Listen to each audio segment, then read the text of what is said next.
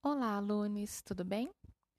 No podcast de hoje, continuamos o tema da pandemia do novo coronavírus nos povos e comunidades tradicionais brasileiros e vamos conversar sobre a situação dos povos indígenas. Vamos lá?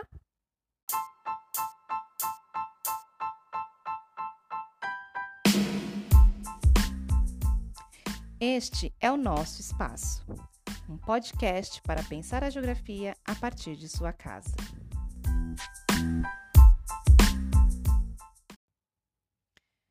Na segunda parte desta nossa reflexão sobre a situação de povos e comunidades tradicionais brasileiras, vamos conversar um pouco sobre como os indígenas vêm enfrentando esse contexto de crise sanitária nos diversos espaços em que habitam cidades, matas, florestas e campos é importante demarcarmos um ponto de início.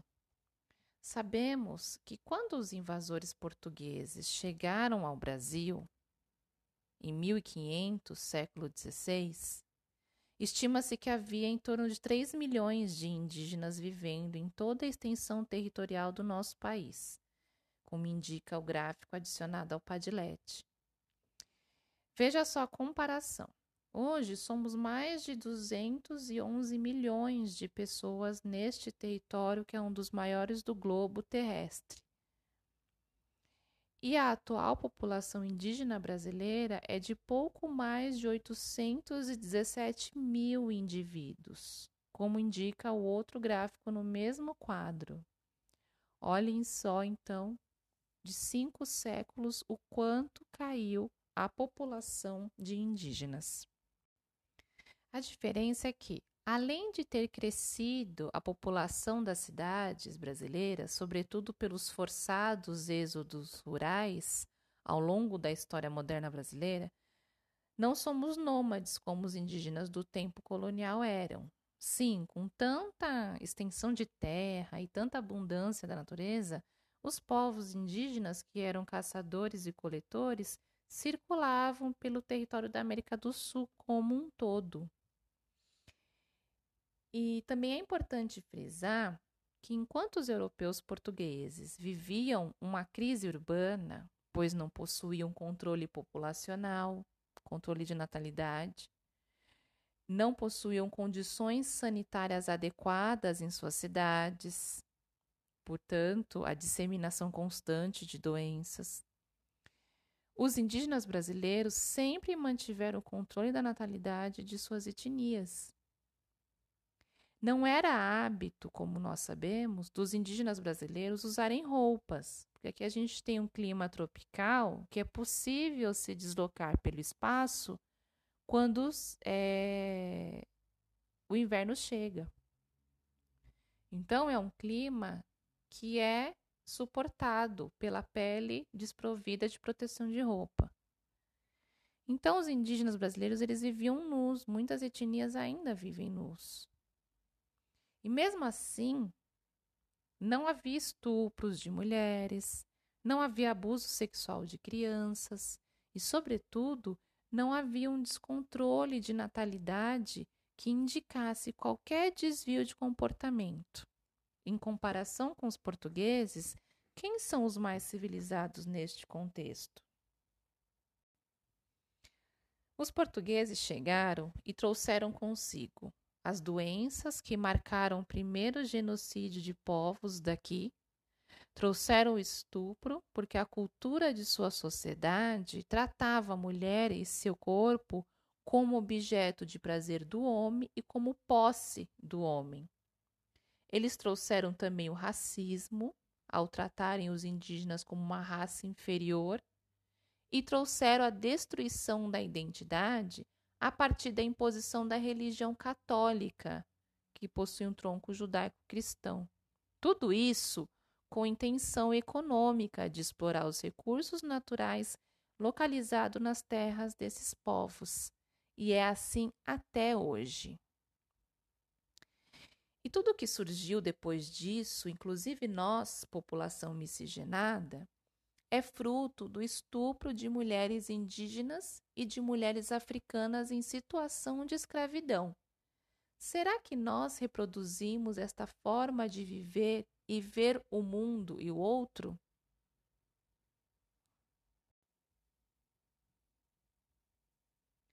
Este podcast é sobre o outro. Na verdade, todos esses podcasts sobre a condição das comunidades tradicionais brasileiras em contexto de pandemia é justamente para a gente construir empatia e desenvolver a capacidade de considerarmos outras formas de vida que não esta urbana que devem ser respeitadas e protegidas. É, então, este podcast também é sobre o outro e sobre nós enquanto responsáveis pelo cuidado com o outro.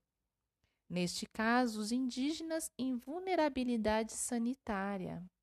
Mas também é sobre eu e você. É sobre a construção da imagem deste indígena que temos dentro de nós e que apenas o esclarecimento adequado, através do estudo e a empatia, para desconstruir o preconceito que a cultura europeia nos ensinou a ter e que achamos ser imprescindível, indispensável para a manutenção da nossa autoestima.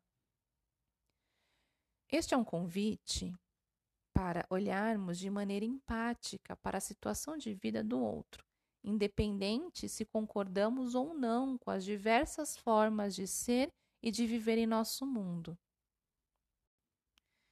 Muito bom. Isso posto, como estão essas pessoas, outras que não nós, não indígenas, nesse contexto de pandemia? Será que eles estão protegidos em suas casas, aldeias, como nós? Será que possuem equipamentos de proteção e de higiene como nós? Como estão as crianças? Como estão os velhos? E por que deve nos interessar que eles estejam sendo bem cuidados? Aqui estamos falando de humanidade. Tudo bem? O que nos torna humanos é percebermos a necessidade de solidariedade uns com os outros, independente da maneira como se é, como se manifesta neste planeta e a responsabilidade que nós temos, povos da cidade, com esses povos tradicionais, uma vez que, pelo nosso consumo, os recursos naturais localizados majoritariamente nestes territórios entram em colapso. Então, nós somos responsáveis e devemos compreender como isso ocorre para repensarmos o nosso modelo de vida. A CESAI, que é a Secretaria Especial de Saúde Indígena, submetida ao Ministério da Saúde, foi uma conquista da luta indígena para nortear políticas públicas e ações em torno da saúde indígena, bem como promover a construção de infraestrutura para atender as diversas etnias espalhadas pelo território brasileiro. Entretanto, como o governo federal não considera indígenas aqueles que vivem em meio urbano nas cidades, os dados de contaminados e óbitos fornecidos pela CESAI são inferiores à realidade, pois contabilizam apenas as populações em terras homologadas. Os indígenas que vivem em meio urbano, ou seja, mais de 315 mil indivíduos, como os Guarani do Jaraguá, aqui de São Paulo, são atendidos pelas UBS comuns. E isso é um problema para estes povos. Bom, como que os indígenas estão sendo contaminados? Mesmo aqueles que estão em área rural e possuem restrição de locomoção para áreas de aglomeração como a cidade, estão sofrendo esses contágios. Através dos garimpos ilegais, por exemplo, nas terras Yanomamis, quando aumenta o, o, valor do ouro, aumenta a exploração ilegal de garimpo, que as terras Yanomamis no norte do Brasil possuem muito ouro. Através da extração de madeira ilegal pelos, pelos madeireiros, como nas terras do Xingu, ambas atividades incentivadas pelo atual ministro do Meio Ambiente, Ricardo Salles. pelas ações institucionais. O desmatamento em terras indígenas aumentou muito nesta pandemia. Também a transmissão tem ocorrido através dos jovens que vão buscar o auxílio emergencial nos centros urbanos, através dos agentes de saúde, muitos indivíduos indígenas de diversas etnias foram contaminados por agentes de saúde e traficantes de drogas que circulam pelos territórios. O Padilete nos mostra gráficos da quantidade de indígenas afetados pela pandemia, números que só aumentam desde março, e a quantidade de etnias indígenas que ainda resistem após cinco séculos da invasão europeia. Segundo o Observatório da Covid-19 para os povos indígenas do Instituto Socioambiental, algumas problemáticas institucionais agravam a situação dos povos. Tem agravado a situação dos povos frente a esta epidemia. Por exemplo, a FUNAI, que é a Fundação Nacional do Índio, não executou o orçamento de 11 milhões que recebeu para contingência então, ela recebeu 11 milhões do governo federal para contingência do coronavírus nas comunidades brasileiras indígenas ainda não foi utilizado. E nós nos perguntamos, nos perguntamos por que, que esse recurso ainda não foi aplicado. Outra situação também da FUNAI é que ela está permitindo que não indígenas permaneçam em terras indígenas, inclusive negociando imóveis. A FUNAI também suspendeu ações assistenciais, como a distribuição de cestas básicas. Embora a política pública desse tipo de alimentação, que é sobretudo industrializada, não seja adequada para populações indígenas que possuem outra matriz de alimentação. Então, existem essas especificidades que devem ser orientadas adequadamente para não trazer mais problemas para os indígenas. Outra questão também em termos institucionais foi que após uma mega operação que ocorreu em terras indígenas no sul do Pará, ter expulsado garimpeiros por conta da transmissão do vírus para as comunidades, o diretor do IBAMA para a proteção de áreas demarcadas foi exonerado pelo ministro do Meio Ambiente Ricardo Salles. O que podemos considerar com isso? O governo federal tem a intenção de proteger os povos indígenas e suas terras da pandemia do coronavírus? Os fatos têm nos mostrado que não. Esse podcast foi bem rápido para nos introduzirmos nesta temática complexa que é a questão indígena brasileira, que fica muito mais agravada com o contexto de pandemia e a negligência do Estado brasileiro no cuidado com esses povos originários, que são os verdadeiros donos, das, donos da, do Brasil, das terras brasileiras. É importante o nosso olhar em direção a isso para termos consciência das pessoas que escolhemos para nos representar nas diversas esferas democráticas que compõem a estrutura política do nosso país. Vocês sabem que este ano vão ocorrer as eleições municipais, ou seja, vai ser eleito o prefeito ou a prefeita e os vereadores. É importante que nós escolhemos pessoas que tenham a intenção e o trabalho real de atuar na proteção de toda a população brasileira, seja ela moradores das cidades, moradores de rua, das, eh, das ruas, moradores das periferias. Ok? Temos povos indígenas no Jaraguá, então, governantes que atentem para essas especificidades.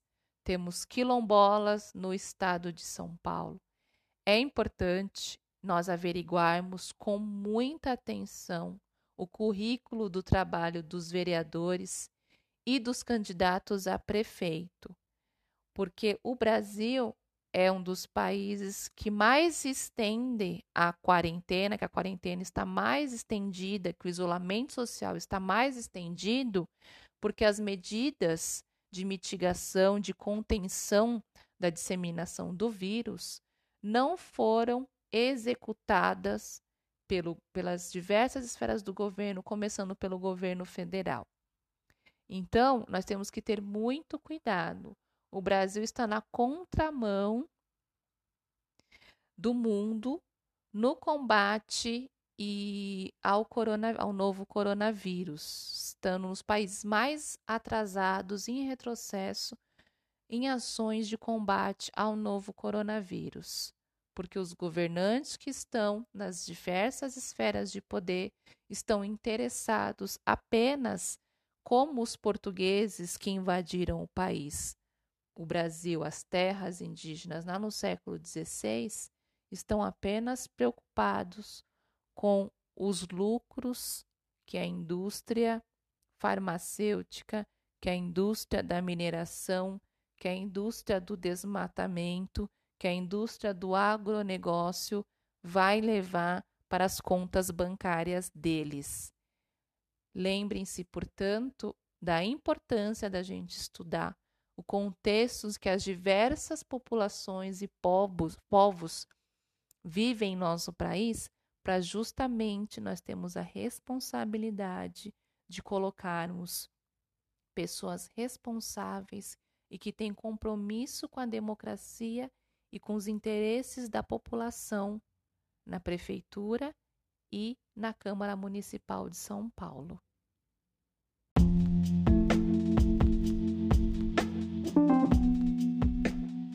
Espero que tenham gostado desse podcast, é, inicialmente reflexivo. Vamos continuar conversando sobre a questão indígena em tempos de pandemia, nas nas aulas que seguem, com mais material para a gente poder pensar. Um abraço a todos.